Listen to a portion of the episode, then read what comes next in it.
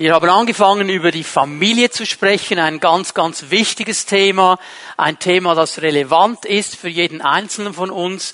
Jeder von uns ist in einer Familie aufgewachsen. Vielleicht war das nicht so optimal, wie du dir das gewünscht hast. Vielleicht sind nicht alle Dinge gut gelaufen in deiner Herkunftsfamilie. Aber trotzdem hast du eine Prägung deiner Familie und das nimmst du mit, auch in dein geistliches Leben hinein. Familie ist wichtig für uns als Gesellschaft.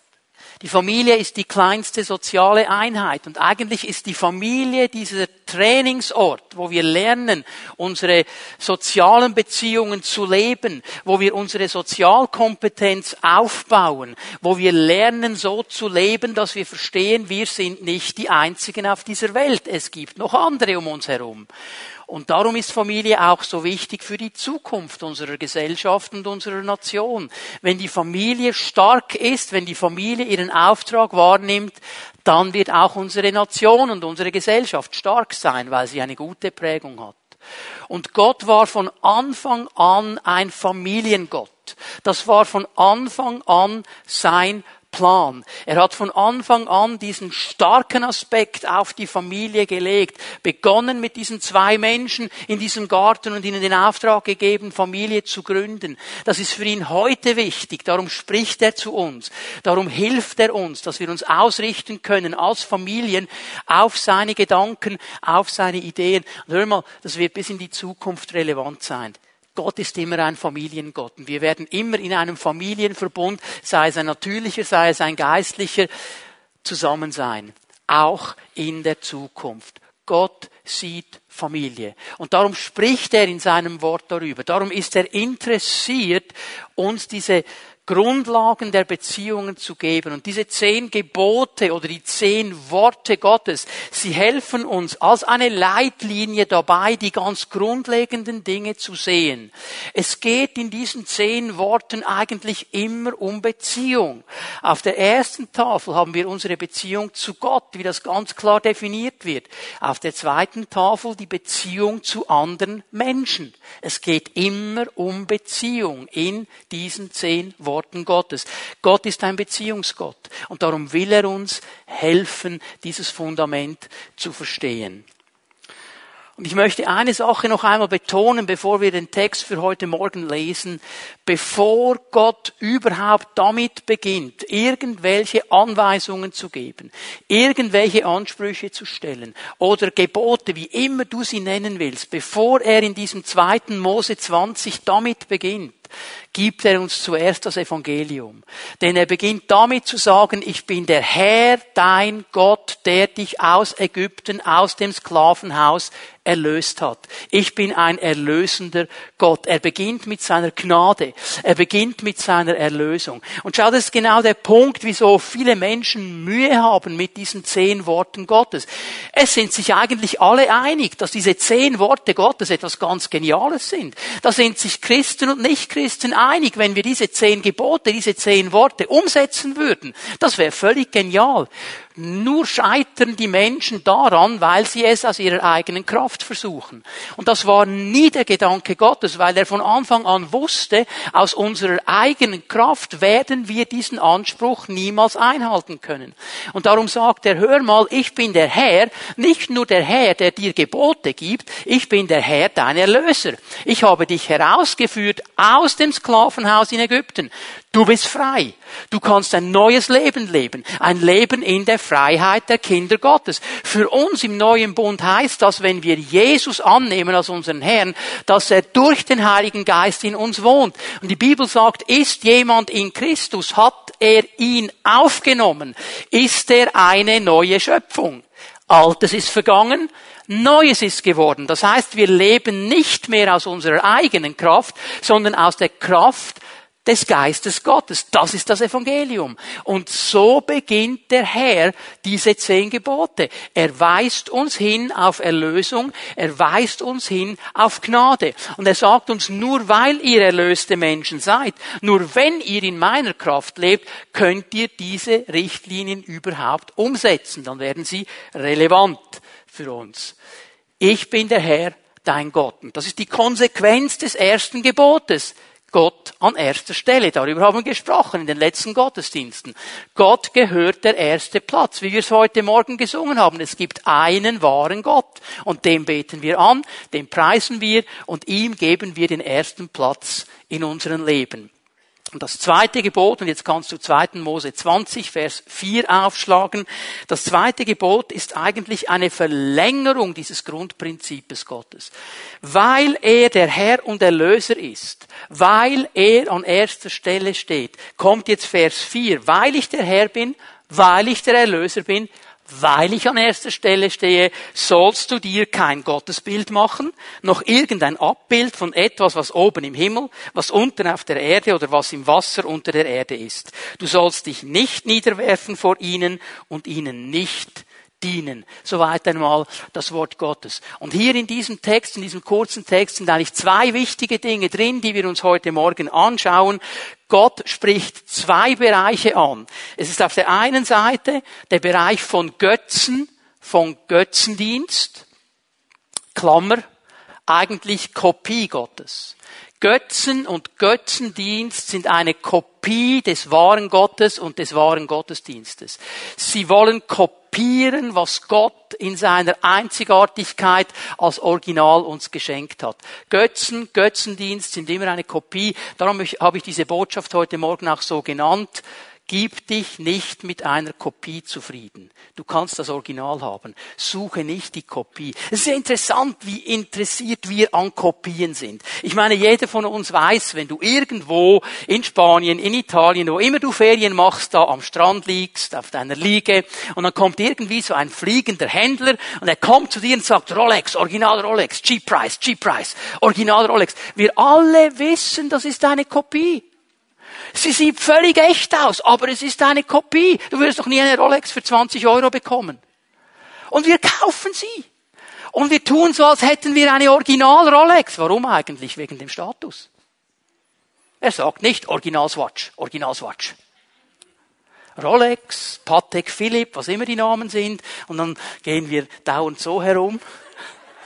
Okay, Status ist aber nur eine Kopie. Es ist nicht das Original, es ist nur eine Kopie. So Gott spricht über Götzen, über Götzendienst und er spricht dann über das Original, über die Anbetung Gottes. Und darüber wollen wir uns Gedanken machen heute Morgen mal in einem ersten Moment, in einem ersten Punkt. Gib dem Götzendienst keinen Raum. In deinem Leben, in deiner Familie, da wo du zu tun hast, gib dem Götzendienst keinen Raum. Nun bin ich mir bewusst, dass wir hier mit einem großen Thema zu kämpfen haben, dass wir nämlich innerlich alle so ein bisschen gepolt sind in diese Richtung, ja Götzen. Das gab es in der Vergangenheit. Das war etwas zur Zeit Jesu, wo die da standen, auf dem Dorfplatz, wo auch immer, und die Leute sind niedergefallen vor diesen Götzen, haben sie angebetet, diese Steinstatuen und so weiter. Gab es damals, vielleicht gibt es das noch bei irgendeinem Volk im tiefen Urwald, wo noch kein Missionar hingekommen ist, aber hier im Westen Götzen. Das ist so das, was wir innerlich meistens denken. Und ich möchte euch mitnehmen in diese spannende Diskussion, das mal zu überwinden. Ich möchte euch zeigen, dass Götzendienst sehr wohl absolut lebendig ist, auch im Westen in unserer heutigen Zeit. Ich definiere mal das Wort Götze. Was ist ein Götze? Also ich spreche nicht vom Fußballer er hat ja einen wunderbaren Mario Götze, oder? Also so möchte ich ja nicht heißen. Also ich spreche nicht von ihm, sondern von einem Götzen, wie die Bibel ihn beschreibt. Und das können wir so definieren. Ein Götze ist alles, was die Aufmerksamkeit von dem einen Gott weg auf etwas anderes lenkt. Ich sage es noch einmal. Ein Götze ist alles, was die Aufmerksamkeit von dem einen Gott weg auf etwas anderes lenkt. Es gibt nur einen Gott, ich sage das noch einmal, alles andere sind Kopien. Und wenn die neue Zürcher hier übersetzt in diesem Vers 4, mache dir kein Gottesbild, dann ist das nur bedingt richtig, weil im hebräischen Text kommt das Wort Gott überhaupt nicht vor. Was hier im Hebräischen steht, ist ein Wort, das bedeutet, mache dir nichts selbstgeschnitztes, nichts selbstgehauenes. Also Gott kommt hier überhaupt gar nicht vor. Es geht darum, dass wir uns eine Kopie von etwas machen, aber nicht von Gott, sondern von irgendetwas. Also es ist ein falscher Gott. Es ist ein Götze, der uns unsere Kraft rauben will. Und ein Götze, ich kann das ganz einfach sagen, ist alles, was dein Leben kontrolliert und dominiert. Alles, was dein Leben kontrolliert und dominiert. Und du kannst dich jetzt fragen, kann meine Karriere ein Götze sein? Absolut. Kann mein Hobby ein Götze sein? Absolut. Kann mein Ehepartner ein Götze sein? Absolut. Kann meine Familie ein Götze sein? Absolut. All diese guten Dinge, all das, was Gott uns geschenkt hat. Gott hat nichts gegen Hobbys. Gott hat nichts gegen Karriere. Gott hat nichts gegen Ehe. Gott hat nichts gegen Familie. Aber es gehört in die richtige Prioritätskala. Und wenn wir die verrücken, wenn wir die an einen anderen Platz nehmen und ihn zum ersten Platz machen, dann ist es ein Götze. Auch wenn es gute Dinge sind. Hier ist die Bibel ganz glasklar gute Dinge, die Gott geschaffen hat, wenn wir ihnen die falsche Priorität geben, werden sie zu einem Götzen. Und hier haben wir schon mal ein ganz wichtiges Prinzip Gottes angesprochen. Ein Götze hat nur so viel Kraft, wie du ihm gibst. Ein Götze an und für sich hat keine Kraft. Nur so viel Kraft, wie du ihm gibst. So viel Raum, wie du ihm einräumst. So viel hat er in deinem Leben. Ich möchte Götzendienst kurz definieren. Also neben dem Götzen dann den Götzendienst. Wie können wir das definieren? etwas als wichtiger zu achten oder ihm mehr Raum zu geben, als ich Gott gebe. Etwas als wichtiger zu achten oder ihm mehr Raum zu geben, als ich Gott gebe. Und noch einmal, ich wiederhole mich, es gibt Menschen, die sind mit ihrem Götzen verheiratet. Es gibt Menschen, die vergöttern ihre Kinder. Es gibt Menschen, die haben ihren Götzen in der Garage. Es gibt Menschen, die haben ihren Götzen im Tresor. Es gibt Menschen, die feiern ihren Götzendienst im Fitnesscenter. Sie spulen Kilometer um Kilometer herum und pushen Kilo um Kilo, um diesen Adoniskörper zu bekommen. Das ist ihr Götze. Also jetzt merken wir, unsere Gesellschaft ist voll von Möglichkeiten, einem Götzen zu dienen. Wir brauchen gar nicht diese Bildnisse. Wir brauchen gar nicht diese Statuen. Götzendienst ist nicht etwas, das es nur zur Zeit der Bibel gegeben hat oder bei den Urvölkern noch gibt. Aber der Götzendienst heute hat sich verändert. In der damaligen Zeit waren es äußere Bilder. Es waren Statuen, die du gesehen hast, vor denen du dich niedergeworfen hast. Heute sind es innere Bilder. Es sind Bilder in unseren Herzen. Es sind Statuen in unseren Herzen. Es sind Bereiche, denen wir Raum geben, die man äußerlich so vielleicht gar nicht sieht im ersten Moment. Und mir ist aufgefallen, und das habe ich am letzten Sonntag schon angekündigt, wenn ich in die Bibel hineinschaue, gibt es drei Götzen. Das sind die größten drei, die immer wieder genannt werden. Und sie haben einen Namen. Es sind die drei, die immer wieder vorkommen. Und das zeigt mir etwas, weil, bevor ich euch erkläre, was es ist, müssen wir eines verstehen. Wenn du in eine Zeitmaschine sitzen könntest und dich zurückbeamen könntest zur Zeit des alten Israels, zur Zeit Jesu, dann würdest du in gewissen Dörfern, in gewissen Ortschaften diese Statuen sehen. Du würdest ein Bild des Baal sehen, wie der ausgesehen hat, wie man ihn sich vorgestellt hat. Und du würdest sehen, wie Menschen sich vor ihm niederwerfen. Nun, diese Statue, ob sie aus Stein oder aus Holz ist, hat in sich keine Kraft. Und wenn die Bibel uns diese Dinge erklärt, dann geht es ihr nicht um das Bild, das du anschauen kannst. Es geht um den Geist, der dahinter steht. Es geht um den Geist, der aktiv wird. Das ist der Geist des Antichristen. Es ist der Geist, der gegen Gott steht. Und der Geist hinter diesen Götzen, auch wenn sie jetzt nicht mehr bei uns stehen, ist immer noch aktiv. Einer ist Baal. Ich habe ihn schon genannt. Er ist im Alten Testament sehr prominent. Baal war ein Fruchtbarkeitsgott und er hat zu tun mit Sexualität. In diesem Götzendienst für Baal war sehr viel Sexualität drin. Das ist ja klar. Um fruchtbar zu werden, um Frucht hervorzubringen, bringen, brauchen wir eine sexuelle Vereinigung. Sonst wird es dann irgendwann schwierig. Außer du bist Maria und der Heilige Geist setzt Jesus in dich hinein. Dann ist das etwas anderes. Aber das haben wir einmal, das wird auch nicht wiederholt. Okay, das hat zu tun mit Sexualität. Also Baal steht eigentlich für diesen Geist der Sexualität. Mammon, über den haben wir gesprochen diesen Sommer, ist dieser Geist der, des Geldes, der, der, des Reichtums, des Habens. Und dann der Molech ist der dritte, der genannt wird. Und Molech ist der Gott der Gewalt. Ihm wurden Menschenopfer dargebracht. Kleine Babys wurden ihm geopfert. Und ich habe es mal so genannt, es ist eigentlich ein menschenverachtender Geist, weil er sehr viel mit Gewalt zu tun hat, mit Menschenopfer, ist ein Geist, der Menschen verachtet. Und dieser Molech zeigt sich in verschiedenen Formen auch in unserer Gesellschaft. Rassismus zum Beispiel ist menschenverachtend. Wenn ich jemanden verachte, weil er eine andere Hautfarbe hat als ich, weil er aus einem anderen Kulturkreis kommt als ich, das ist menschenverachtet. Das ist Rassismus, das heißt der Geist des Molech. Wenn ich eine Person gering achte oder verachte, weil sie eine schlechtere Ausbildung hat als ich, weil sie etwas nicht so gut kann wie ich, weil sie irgendwo auf einer sozialen Ebene steht, wo ich denke, ich bin besser, das ist menschenverachtend. Ich achte nicht mehr den Menschen, sondern ich achte nur, was ihn umgibt. Das ist menschenverachtend. Und wisst ihr, was auch menschenverachtend ist? Prostitution. Prostitution. Wenn ich diesen Körper nehme, den Gott einer Frau geschenkt hat und ihn einfach als Ding missbrauche, wie ich will und dafür zahle, das ist menschenverachtend. Das ist dieser Geist des Molech. Und jetzt merken wir, wie diese Aktivitäten heute noch sehr stark sind, wenn wir nur einen Moment darüber nachdenken, Fernsehserien, erfolgreiche Filme, man nennt sie Blockbuster heute, wo man Millionen und Milliarden umgesetzt werden. Hast du mal darüber nachgedacht, welche drei Zutaten in eigentlich jedem dieser Filme sind? Sechs. Reichtum, Gewalt. Denk mal darüber nach. Also mit dem sage ich jetzt nicht, geht nicht mehr ins Kino oder ihr dürft nicht mehr ins Kino. Sagt ihr einfach, seid ihr bewusst, es wird Prägung kommen. Und Hollywood bedient sich dieser drei Elemente immer und immer wieder. Und dadurch wird in uns ein Bild aufgebaut.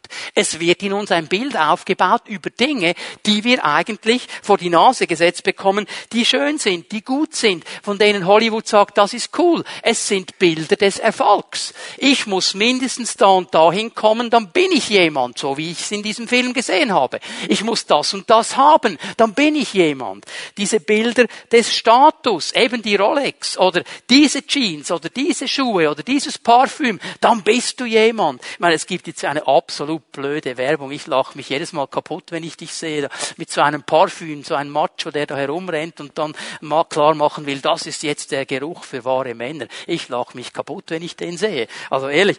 Aber wie viele Männer gehen und kaufen genau das Parfüm, weil sie denken, boah, wenn ich das einschmiere, dann laufen mir alle Frauen nach. Ah.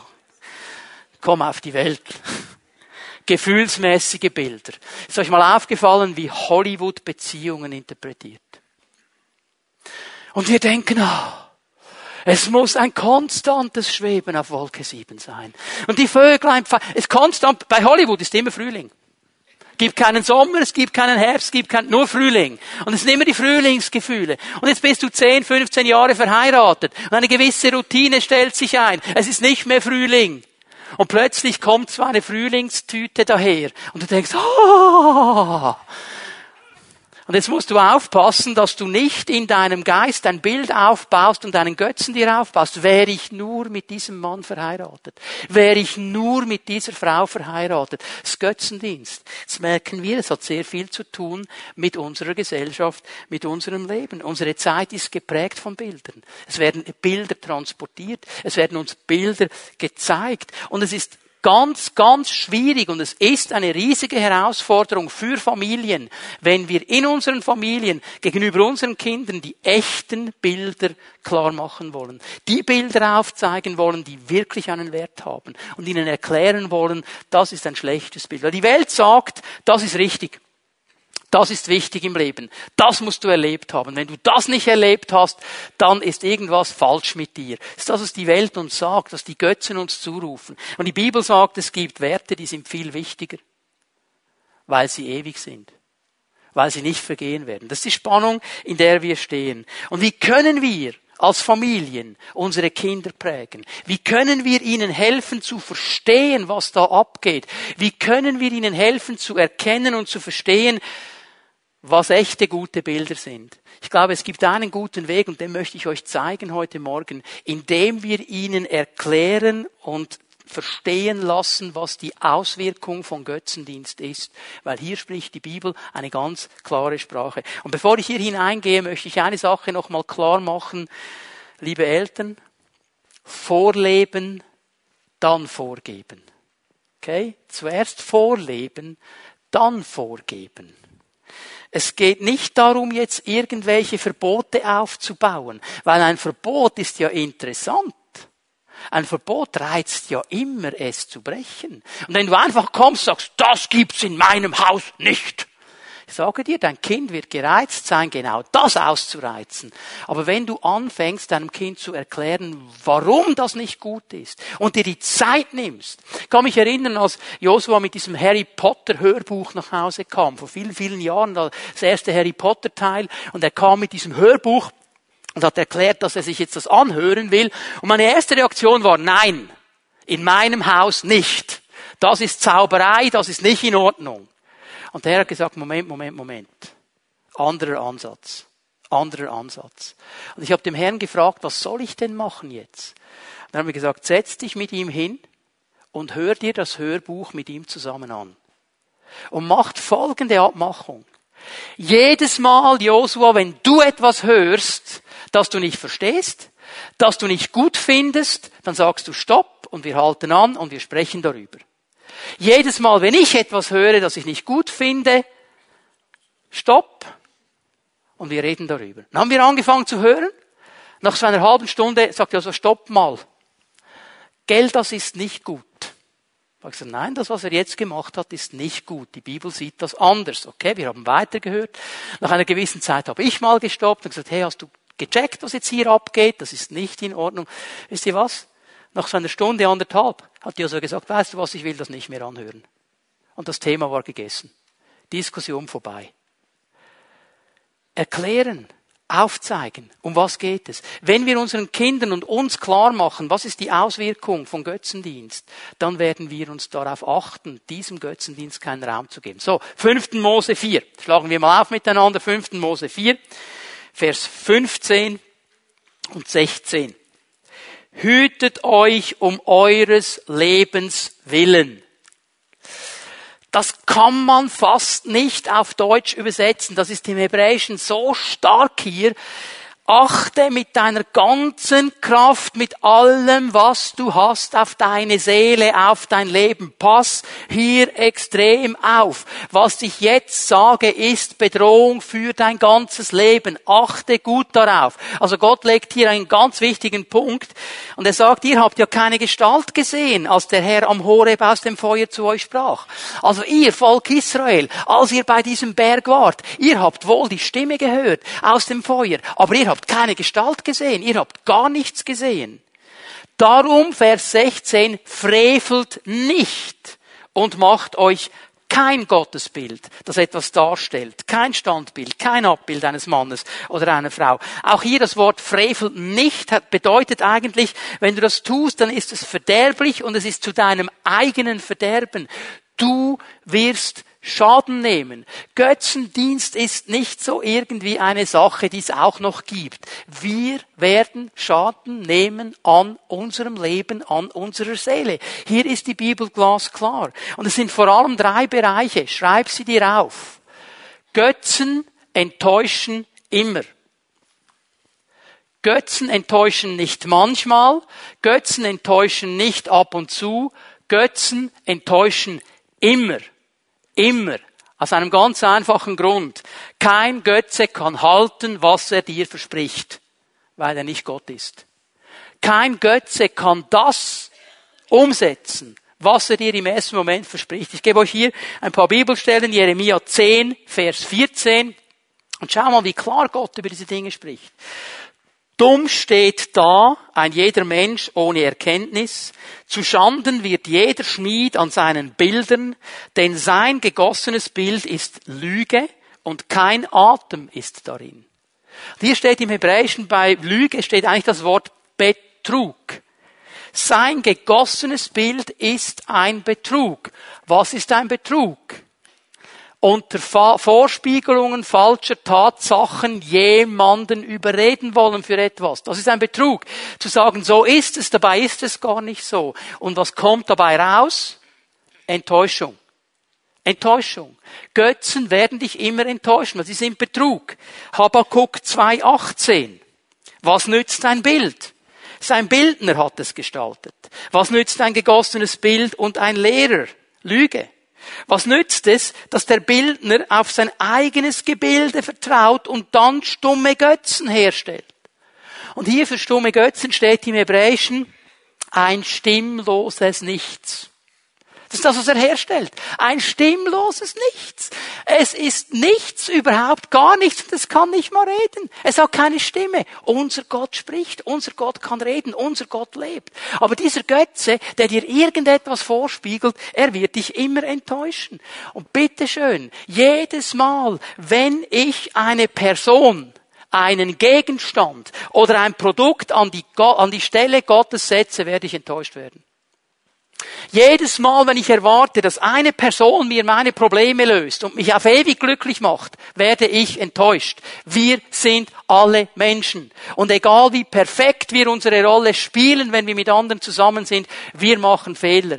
Und wir sind hier auch als Christen manchmal auf dem, auf der Jagd nach Wind. Wir haschen nach Wind. Wir sehen Hollywood und wir wollen Hollywood und verstehen nicht, dass Gott etwas ganz anderes im Sinn hat. Hör mal, ich komme manchmal wirklich Schreikrämpfe, wenn junge Männer zu mir kommen und sagen, wir wollen heiraten, sage ich, wunderbar, coole Sache. Und dann kommt die Liste. Wie muss meine Traumfrau aussehen? Und dann kommt Hollywood und Hollywood und Hollywood und Hollywood und Hollywood. Alle Maße, alle, weiß ich was. Und ich denke mir manchmal, du kannst noch ewig warten, die muss Gott zuerst noch schaffen. Und wir jagen Hollywood nach, auch als Christen. Es ist Götzendienst. Leute, es ist Götzendienst. Wir müssen das verstehen. Und ich sage das hier so klar, weil es uns zerstört. Wir werden enttäuscht. Und wir sind enttäuscht und dann kommt der Teufel und sagt, schau mal, jetzt hast du es mit dem versucht, jetzt bist du enttäuscht, versuch doch mal dem, bei dem funktioniert's. Götzendienst. Und wir werden wieder enttäuscht und wieder enttäuscht. Sie werden immer enttäuschen, immer. Das Zweite, was uns zerstören wird, Götzen wollen beherrschen. Sie wollen beherrschen. Ich gebe euch hier 1. Korinther 12, Vers 2. Denkt an die Zeit, als ihr noch nicht an Christus geglaubt habt. Damals habt ihr euch ständig irreführen und dazu hinreißen lassen, den Götzen zu dienen. Götzenbildern, die nicht einmal reden können. Er bezieht sich hier auf diesen Moment, wo ein Götze dann die Kontrolle nimmt in deinem Leben. Dann bist du in die Irre geführt und du bist weggerissen von dem, was eigentlich wesentlich ist. Und das ist ein Prozess. Zwei Dinge erwähnt Paulus hier. Götzen werden mit der Zeit kontrollieren. Das ist ein Prozess, das geschieht nicht von heute auf morgen. Es ist ein Prozess. Weißt du, in unserer Gesellschaft reden wir nicht mehr von Götzen. Das Wort gibt's ja nicht mehr. Es gibt so andere Worte, die anstelle von Götzen kommen. Abhängigkeit, Sucht, ist nichts anderes als ein Götze. Jedes Mal, wenn du sagen musst, ich brauche es, ist es eigentlich ein Götze. Wenn mir jemand sagt, ich muss jeden Tag mindestens zehn Kilometer joggen, sonst läuft's nicht in meinem Leben, dann hast du einen Götzen. Weil du brauchst es. Oh, ich brauche mindestens vier Kaffees, bevor ich überhaupt wach werde. Dann hast du einen Götzen. Oh, ich muss drei Bier am Tag haben, um das Leben zu ertragen. Du hast einen Götzen. Verstehen wir das? Ich brauche es, ich habe einen Götzen. Ich kann süchtig sein nach Arbeit, ich kann süchtig sein nach Sport, ich kann süchtig sein nach Sex. Ich kann nach all diesen Dingen süchtig sein. Und es ist im letzten ein Götze. Egal was es ist. Wenn es wichtiger ist als Gott in deinem Leben, ist es ein Götze. Es ist ein Götze.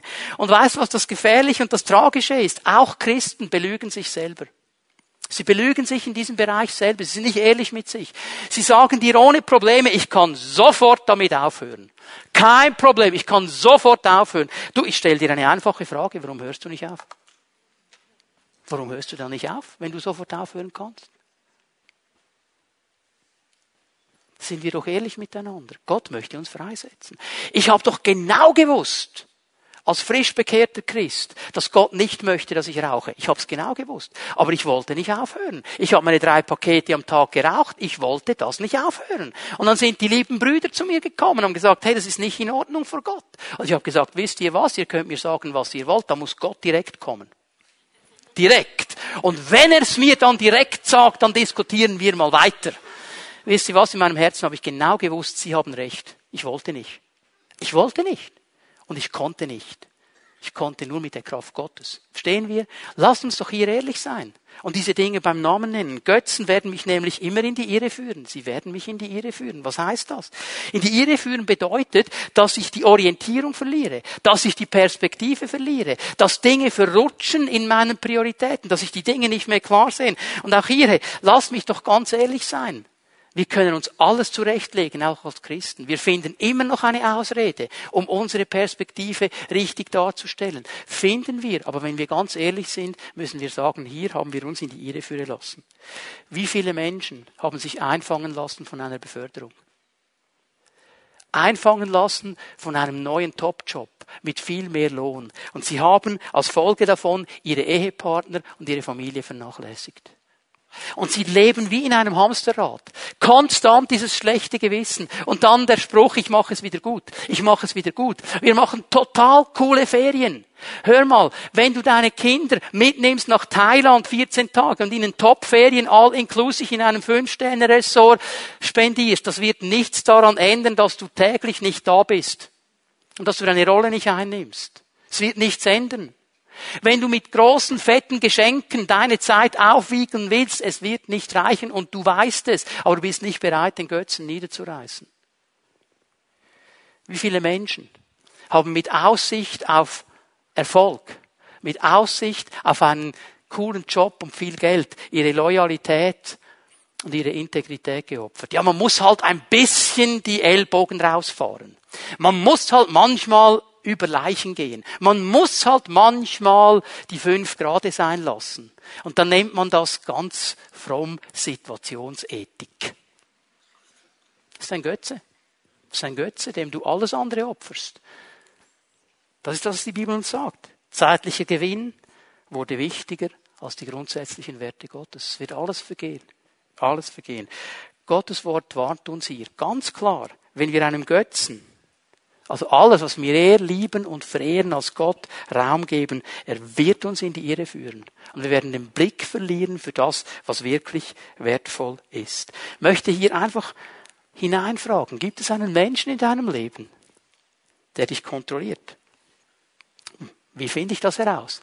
Wenn mein Verhalten konstant darauf ausgerichtet ist, Anerkennung dieser Person zu bekommen. Wenn ich alles tue, dass mein Ehepartner mich anerkennt, wenn ich alles tue, dass er zufrieden ist, wenn ich alles tue, nur damit Ruhe ist, dann bin ich kontrolliert von einem Götzen. Wenn ich alles tue, dass meine Kinder so leben, wie sie wollen, dann habe ich einen Götzen. Darf ich das hier mal ganz klar sagen? Du bist nicht ein Partner deiner Kinder. Du bist nicht ein Freund deiner Kinder als Eltern. Du bist Eltern. Du bist Vater und Mutter. Ach, auf die Gefahr hin, dass mich nach dem Gottesdienst einige steinigen möchten, möchte ich es ganz klar sagen. Ich bekomme jedes Mal Gänsehaut, wenn ich höre, dass Vater und Mutter nicht mehr Vater und Mutter, sondern Susi und Fritz genannt werden. Du bist nicht Susi und Fritz, du bist Vater und Mutter. Es geht nicht um Partnerschaft. Es geht nicht darum, dass ein Dreijähriger entscheiden kann, wo ihr in die Ferien fahrt. Das ist ein falsches Bild, das ist ein Götze. Ja, dann werden sie ruhig sein, aber entwickeln sie sich gesund? Nein. Ein Götze. Wir können Kinder zu unseren Götzen machen. Wir können den Chef zu unserem Götzen machen. Wir können unsere eigenen Eltern zu einem Götzen machen. Wenn ich nämlich als verheirateter Mann immer noch alles versuche, damit meine Mami zufrieden ist. Oder umgekehrt, als verheiratete Frau alles mache, damit die Eltern zufrieden sind. Wir haben nicht verstanden, um was es geht, das Götzendienst. Du wirst kontrolliert. Und ich möchte dich ermutigen, ein solches Verhalten ist nicht gegenseitige Abhängigkeit. Ja, weißt du, wir brauchen halt einander so. Es ist nicht gegenseitige Abhängigkeit. Es ist Götzendienst. Es ist Götzendienst. Weil die Person, deren Anerkennung du so sehr suchst, wird zu deinem Gott. Und du wirst alles machen, dass er zufrieden ist. Das ist Götzendienst. Und ich bin froh, dass der Weg zur Freiheit eigentlich einfach ist. Hier ist die Bibel auch ganz klar. Gib Gott wieder den ersten Platz in deinem Leben.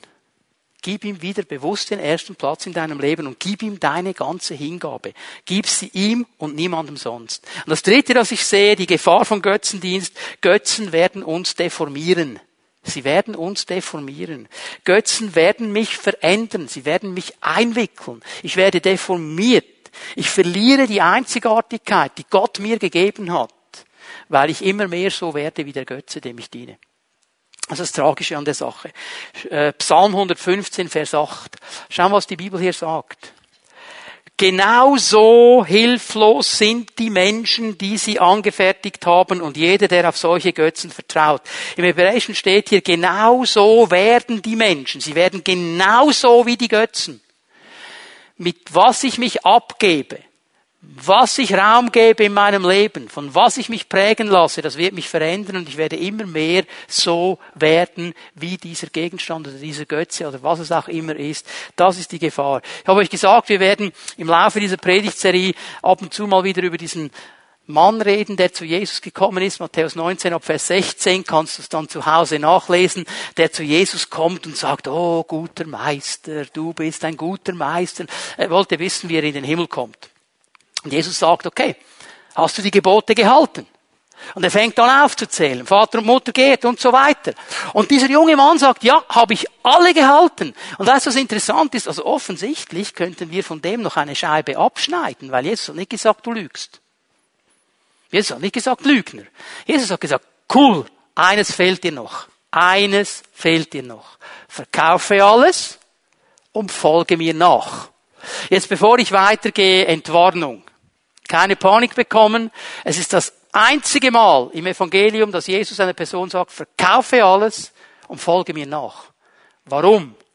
Weil Jesus wusste, was der Götze im Leben dieses jungen Mannes war. Es war sein Besitz, es war sein Reichtum, es war eigentlich der Mammon, der ihn kontrolliert hat. Und er sagt ihm, okay, dann gib das alles weg, weil wenn du mir nachfolgen willst, dann musst du deinen Gott, dem du jetzt dienst, weglegen, dann kannst du mir nachfolgen. Und dieser junge Mann wollte nicht. Das wollte er nicht. Und er ging weg und er war traurig. Was würde Jesus bei mir und bei dir ansprechen? Was würde er dir und mir sagen? Würde er über unsere Beziehungen sprechen? Würde er über Karriere sprechen? Würde er über eine Gewohnheit sprechen? Was würde er bei uns ansprechen? Und er macht das nur aus einem Grund. Er sagt zu deinem eigenen Wohl, zum Wohl deiner Familie. Achte darauf, dass nichts in deinem Leben meinen Platz einnimmt. Dieser erste Platz, der mir alleine gehört. Gib den Götzen keinen Raum. Aber ich möchte jetzt die andere Seite auch aufzeigen. Gib der Anbetung Raum. Das ist nämlich das Original.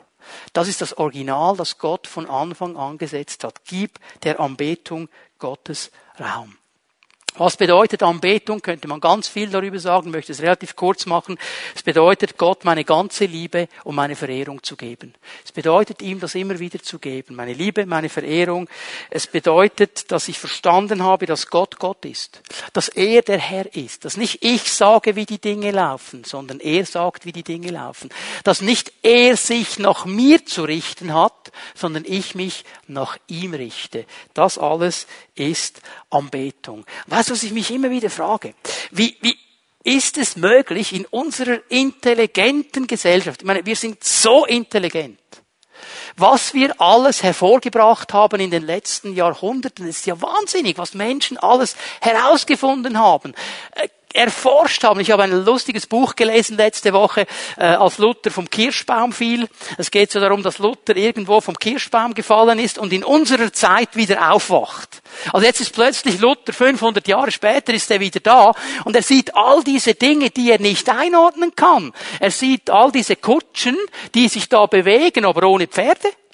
Und bequem sind sie auch noch, oder? Und dann spricht er irgendwo mit einer Frau und sie fängt an von Krebs zu reden und er sagt, ja, was meinst du, das Tier da im Meer? Nein, eine Krankheit, habe ich noch nie davon gehört. Wir haben all diese Dinge herausgefunden, all diese Intelligenz, die hier ist, und in unserer intelligenten Gesellschaft im Westen gibt es in allem Ernst Leute, die beten Steine an. Und die intelligenten Westler beten Bäume an und Pyramiden und Sterne und Pferde und weiß ich was noch alles. Intelligente Menschen. Also so ein top intelligenter Wissenschaftler geht in den Wald und umarmt eine Eiche. Weiß nicht, ob er dann ein Robin Hood Feeling hat oder was immer er hat. Absolut unglaublich, absolut unglaublich. Intelligente Leute. Und ich kann mir nur eine Antwort geben. Warum machen die das? Ich glaube, es ist der Versuch, Gott an einen bestimmten Ort zu binden. Dann ist Gott nämlich im Stein, im Edelstein, im Baum, in der Pyramide. Und dann habe ich ihn gebunden und ich habe ihn im Hosensack und ich kann damit machen, was ich will. Und ich binde ihn. Und weißt du was? Darf ich mal etwas über pfingstlich charismatischen Götzendienst sagen? Oh, du musst unbedingt dahin gehen. Du musst unbedingt dahin chatten. Da bewegt sich der Geist Gottes in einer massiven Art und Weise. So ist es nicht bei uns. Mit anderen Worten sagst du, Gott ist da anders als bei uns. Gott verändert sich also. Er wirkt bei uns anders als da. Und wir pilgern dahin und wollen etwas abholen und sagen, das gibt es bei uns nicht. Und wir haben ein falsches Gottesbild. Das ist charismatischer Götzendienst. Hinfahren, um etwas zu lernen, ja. Aber hinfahren mit der Idee, da ist Gott ganz anders am Werk als bei uns, ist falsch im Ansatz. Fang an, deinen Glauben zu investieren, dass er genau dasselbe, das er da tut, auch hier tut. Das wäre viel besser. Es ist der Versuch, die Kraft und Größe Gottes zu reduzieren. In einen Stein, in einen Edelstein. Wenn ich Gott in einer äußeren Form habe, dann kann ich seine Kraft und ihn kontrollieren. Und dann geht es darum, lasset uns Gott machen in unserem Bild. Dann wird Gott so, wie wir ihn haben wollen. Dann entscheiden wir. Und dann heißt es nicht mehr wie in der Bibel, dies ist der Tag, den der Herr gemacht. Dann heißt es, dies ist der Herr, den der Tag gemacht. Also der, die Tagesform entscheidet dann, wie Gott aussieht in meinem Leben. Meine Idee von Gott. Ich sehe ihn so. Also eine lustige Geschichte gelesen. Ein kleines Mädchen im Kindergarten zeichnet Gott. Und sie ist da, mit Elan ist sie dran. Und dann kommt die Kindergärtnerin und sagt, ja, was machst du da für ein schönes Bild? Und das Mädchen sagt, ich zeichne Gott. Und die Kindergärtnerin sagt, ja, aber du weißt schon, dass man nicht weiß, wie Gott aussieht. Ich meine, niemand hat ihn gesehen. Man kann nicht sagen, wie Gott aussieht. Und das Mädchen im Brustton der überzeugen, ja, warte mal, bis ich fertig bin. Sie war überzeugt, Gott ist genau so, wie ich ihn mir vorstelle. Und letztlich ist es der Versuch, Gott zu kontrollieren. Es ist der Versuch, Gott zu kontrollieren. Und auch hier habe ich so eine lustige Geschichte gelesen.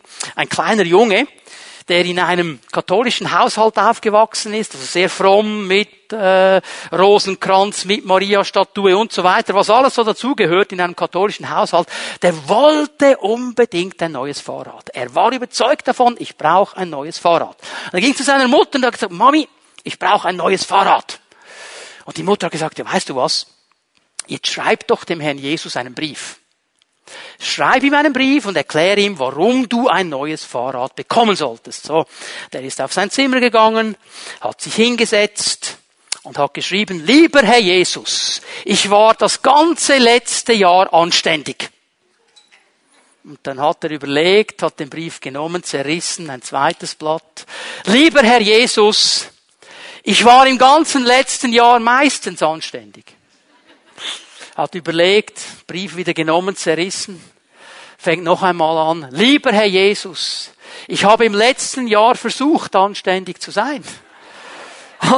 Und er überlegt wieder, nimmt den Brief, zerreißt ihn und dann kommt ihm Blitzidee. Er geht runter ins Zimmer, sieht die Maria-Statue, schnappt sie sich unter seine Jacke, wirft sie unter sein Bett und schreibt einen letzten Brief. Lieber Herr Jesus, wenn du deine Mutter wiedersehen willst, gib mir ein Fahrrad. Jetzt lachen wir darüber, oder? Aber hör mal. Wie oft, wie oft versuchen wir Gott zu kontrollieren? Wie oft versuchen wir Gott irgendwo zu kontrollieren, auch mit unseren Gebeten. Wir haben nicht verstanden, wer er ist. Das ist eigentlich Götzendienst. Das ist Götzendienst. Aber was sind die Auswirkungen, wenn ich Gott alleine anbete? Was sind die Auswirkungen, wenn ich lerne, ihm den ersten Platz in meinem Leben zu geben? Das erste ist, dass Anbetung ein erfülltes Leben schenkt. Götzen enttäuschen. Die Anbetung Gottes schenkt ein erfülltes Leben. Psalm 37, Vers 4. Freue dich über den Herrn und er wird dir geben, was du dir von Herzen wünschst. Und hier sehen wir wieder dieses Prinzip Gottes immer und immer wieder. Anspruch und Zuspruch. Wer Gott den ersten Platz in seinem Leben gibt, das ist der Anspruch. Und wie zeigt sich denn meine Freude, meine Begeisterung, meine Priorität? Wie zeigt sich denn meine Liebe zu Jesus? Wie zeigt sie sich? Im Lobpreis und in der Anbetung.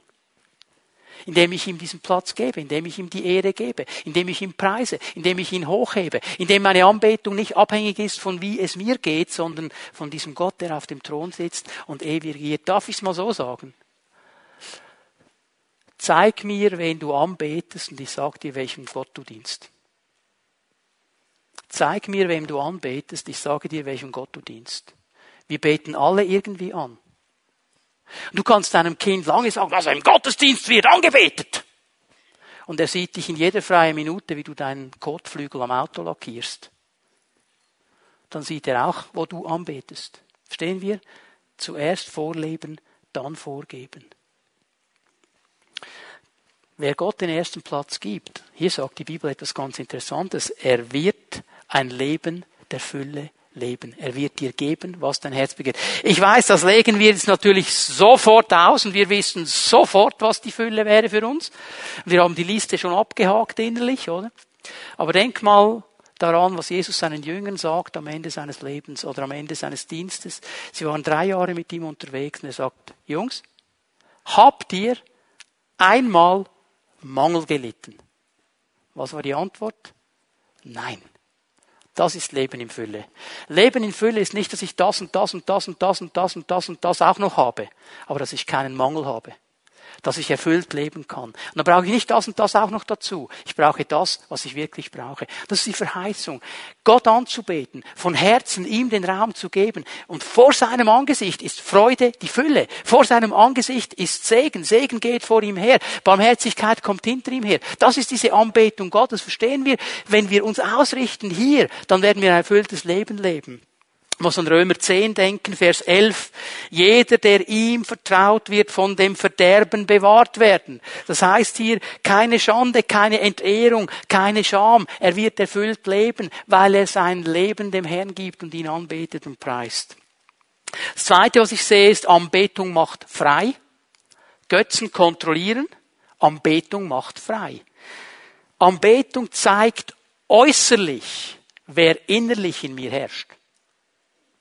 Meine Anbetung zeigt äußerlich, wer innerlich in mir herrscht. Das wird sichtbar. Und Anbetung bedeutet mehr als Lieder singen. Das haben wir heute Morgen gemacht. Das ist ein Teil von Anbetung. Es bedeutet mehr als Lieder singen. Weißt du, Anbetung heißt mein Gehorsam gegenüber Gott, meine Ehrfurcht vor ihm und vor seinem Wort, meine Entscheidung, sich ihm und seinem Wort zu unterordnen. Das ist auch Anbetung. Das ist ein gewichtiger Teil von Anbetung und das macht frei. Wir kennen Johannes 8, Vers 31, Vers 32 und Vers 36. Ich lese die ganz schnell. Wenn ihr in meinem Wort bleibt, seid ihr wirklich meine Jünger. Ihr werdet die Wahrheit erkennen. Die Wahrheit wird euch frei machen. Nur wenn der Sohn euch frei macht, seid ihr wirklich frei. Anbetung wird uns freisetzen. Und wenn wir dem Herrn den ersten Platz geben, wenn wir ihn anbeten, wenn das zu einem Teil in unserem Leben, in unserer Familie wird, dann werde ich frei vom Anspruch, allen gefallen zu wollen. Das ist eine der größten Knechtschaften, auch unter Christen. Wir wollen allen gefallen. Wir wollen, dass alle sagen, ja, toll, gut, cool. Vergiss es, du wirst nie allen Menschen gefallen können. Du wirst daran zerbrechen, das wird nicht funktionieren. Und du musst gar nicht allen Menschen gefallen, du musst ihm gefallen. Du musst ihm gefallen. Es geht um ihn. Es geht nicht darum, alles zu machen, dass alle finden, du bist ein cooler Typ. Es geht darum, ihm zu gefallen. So viele Christen sind hier gebunden. Sie versuchen allen zu gefallen und sie sind bereit, auch Dinge zu machen, die sie eigentlich gar nicht wollen, einfach um allen zu gefallen. Du musst ihm gefallen. Und wenn du lernst, in der Anbetung vor ihm zu leben, dann lernst du frei zu werden von diesen Dingen. Du lernst frei zu werden von der Vergangenheit weil er dir vergeben hat. Auch wenn der Feind immer wieder sagen will, du und dein Leben und deine Vergangenheit, mit dir kann man nichts anfangen. Wenn du lernst, den Herrn anzubeten, wirst du frei werden von diesen Dingen, weil er sagt, ich habe dich neu geschaffen, du bist eine neue Schöpfung, es ist etwas Neues geschehen in deinem Leben, du bist mein Kind, ich, du gehörst mir, ich werde mit dir vorwärts gehen. Verstehen Sie, dann werden wir frei sein von der Vergangenheit. So viele Christen sind gebunden von der Vergangenheit. Von diesen Dingen, die einmal geschehen sind. Und du lässt dich heute noch binden. Du darfst frei werden. Fang an, den Herrn anzubeten. Geh zu ihm. Du kannst frei werden in der Gegenwart. Du kannst frei werden in der Gegenwart, weil du verstehst, Ich lebe im Geist. Ich lebe mit ihm. Der Heilige Geist wohnt in mir. Und du kannst immer wieder das tun, was wir am letzten Sonntag gemacht haben. Deine Sorgen nehmen, auf ihn werfen. Die Situationen, die du nicht einordnen kannst, ihm übergeben. Er ist mit dir unterwegs. Du kannst frei leben in der Gegenwart. Und du kannst frei leben in Bezug auf die Zukunft weil du in der Anbetung verstehst, dieser Gott, den ich hier anbete, der auf seinem Thron sitzt, der sitzt nicht nur zeitlich begrenzt auf dem Thron, er sitzt seit Ewigkeiten und wird in Ewigkeiten auf dem Thron sitzen. Und nichts, was geschieht auf dieser Erde, geschieht, ohne dass er Ja dazu sagt. Er hat alles im Griff. Es wird nicht so schnell alles untergehen. Erst wenn der Herr sagt, jetzt ist die Zeit und dann sind wir schon lange weg. Aber wenn ich ihn anbete und das sehe, dann kann ich frei werden, auch von Zukunftsängsten, von Unsicherheiten. Gott an erster Stelle zu haben, macht mich frei. Die Freude über diese Freiheit, die führt mich doch immer wieder nur in die Anbetung. Immer wieder nur in die Anbetung. Ich gebe ihm den ersten Platz. Ich sage dir, es gibt gewisse Lieder, die sind so uralt schon jedes Mal, wenn ich sie höre, freue ich mich wie ein kleines Kind und fange an, den Herrn anzubeten, weil er etwas anspricht. Amazing Grace. Ich war so ein alter, kaputter, versündigter Drecklappen und du hast mich gerufen. Und das bewegt mich immer noch. Nach 27 Jahren Nachfolge, es bewegt mich immer noch. Seliges Wissen. Jesus ist mein bewegt mich immer noch. Nach all diesen Jahren. Lasten sie fallen auf Golgatha. Ja, ich habe diese Lasten selber getragen, aber diesen Moment, als ich nach Golgatha ging, sind sie gefallen und ich bin frei. Ich kann nur anbeten, wenn ich diese Lieder höre. Die Freiheit bringt mich wieder in die Anbetung. Verstehen wir diesen Kreis Gottes? Darum geben wir ihm den ersten Platz. Darum beten wir ihn an. Ja, aber ich fühle mich nicht nach Anbetung. Das hat nichts mit deinen Gefühlen zu tun. Es hat mit einer Entscheidung zu tun. Es hat mit der Entscheidung zu tun, dem Herrn Ehre zu geben. Der Herr ist Herr, auch wenn es mir nicht gut geht. Der Herr ist Herr, auch wenn ich ein Zippen in meinem Rücken habe. Der Herr ist Herr, auch wenn ich finanzielle Probleme habe. Und weil er Herr ist, gehe ich zu ihm mit all diesen Dingen und bete ihn an. Amen. Das ist Anbetung. Wir müssen aufhören, das immer so gefühlsmäßig abzuwälzen. Es sind Entscheidungen. Und ich sage dir, wenn wir das lernen, dann wird Anbetung eine neue Dimension bekommen. Das Letzte, was ich euch zeigen möchte, ich habe euch gesagt, die Götzen deformieren, Anbetung verändert uns positiv. Anbetung verändert uns positiv. 2. Korinther 3, Vers 18. Wir sehen alle mit unverhülltem Gesicht die Herrlichkeit des Herrn. Wir sehen sie wie in einem Spiegel und indem wir das Ebenbild des Herrn anschauen, wird unser ganzes Wesen so umgestaltet, dass wir ihm immer ähnlicher werden und immer mehr Anteil an seiner Herrlichkeit bekommen. Diese Umgestaltung ist das Werk des Herrn. Sie ist das Werk seines Geistes. Wenn wir den Herrn anbeten, wenn wir ihn sehen, dann werden wir immer mehr verändert werden, weil wir geprägt werden von ihm. Auch dieses Prinzip haben wir schon ein paar Mal gesehen. Wir werden geprägt von den Dingen, mit denen wir uns umgeben. Wir werden geprägt von den Menschen, mit denen wir Be Beziehung haben. Hör mal, wenn ich geprägt bin nur von dieser Idee, Geld, Geld, Geld, Geld, ich werde materialistisch. Ich werde alles versuchen, um noch mehr Geld zu bekommen. Und dann gibt es noch einen Götzen, den habe ich gar noch nicht genannt. Den möchte ich auch noch nennen. Ich selber. Wenn ich mich selber in die Mitte meines Lebens nehme und als Mitte des Universums sehe und als Nabel der Welt, dann bete ich auch einen Götzen an. Und wenn ich mich nur um den drehe, werde ich egoistisch. Ist mir egal, was die anderen haben, egal, was die anderen machen, egal, egal, egal, egal. Weißt du, was mich manchmal bewegt? Es gibt Christen, die gehen durch eine schwierige Zeit. Und man ruft sie an und sagt, wie geht es dir? Kann ich dir helfen? Kann ich dir, was kann ich beten? Wie auch immer. Und sie erzählen dir eine halbe Stunde lang, was alles noch nicht gut ist. Aber sie kommen nicht einmal im Ansatz auf die Idee zu fragen, wie geht es dir? Macht mich manchmal traurig. Weil ich denke, wir sollten als Christen lernen, dass es nicht nur mich gibt. Ja, ich habe Nöte, aber die kann ich dem Herrn bringen. Ja, ich habe Nöte, da kann ich mit den Brüdern und Schwestern in der Hauszelle darüber sprechen. Aber wieso nicht mal nachfragen, wie geht es dir? Einfach weil ich verstanden habe, wenn ich den anderen höher achte als mich selbst, bin ich auf dem Weg Gottes. Das ist auch ein Götze. Und er wird genauso zerstören wie alle anderen Götzen auch. Aber wenn wir den Herrn anbeten, wenn wir vor ihm stehen, er wird uns verändern. Starke Familien geben Gott den Platz, der ihm gebührt. Sie achten darauf, dass es kein Raum für Götzendienst hat. Nicht vergessen, vorleben, bevor wir vorgeben. Wir leben es vor. Wir gehen da voraus. Ich möchte eine letzte Bibelstelle euch nennen. Möchte ich ermutigen, eine Entscheidung zu treffen, wie Josua sich hier getroffen hat in Josua 24, Vers 15. Ganz am Ende seines Lebens. Bevor er sich bereit macht, seinem Herrn zu begegnen, nimmt er das Volk noch einmal zusammen. Und er sagt ihnen, Leute, jetzt sind wir in diesem Land drin. Ihr könnt jetzt machen, was ihr wollt. Ihr könnt von mir aus diesen Götzen dienen, die noch da sind. Ihr könnt von mir aus das machen. Ihr könnt weggehen vom Herrn. Ihr könnt machen, was ihr wollt. Ich aber und mein Haus, ich und meine Familie, wir werden dem Herrn dienen. Es gibt für mich keine Diskussion. Gott ist an erster Stelle. Ich werde keine Götzen zulassen. Ich und mein Haus, meine Familie, wir werden dem Gott dienen, der uns hier in dieses Land hineingebracht hat. Triff eine Entscheidung heute. Triff eine Entscheidung. Darf ich dich bitten, aufzustehen mit mir zusammen? Die Lobpreise werden noch einmal nach vorne kommen. Wir wollen uns einen Moment ausrichten auf den Herrn noch einmal. Lass uns einfach einen Moment unsere Herzen öffnen und ruhig werden. Lass uns einen Moment in dieser Anbetung vor dem Herrn, in dieser Stille vor dem Herrn darüber nachdenken. Was ist mir wirklich wichtig? Wo habe ich Prioritäten gesetzt in meinem Leben? Ist Gott an dem Platz, der ihm gebührt? Oder haben sich andere Dinge eingeschlichen? Habe ich angefangen, gewissen Dingen mehr Raum zu geben? Kann ich heute Morgen eine Entscheidung treffen? Zu sagen, Herr, ich und mein Haus, wir wollen dir dienen.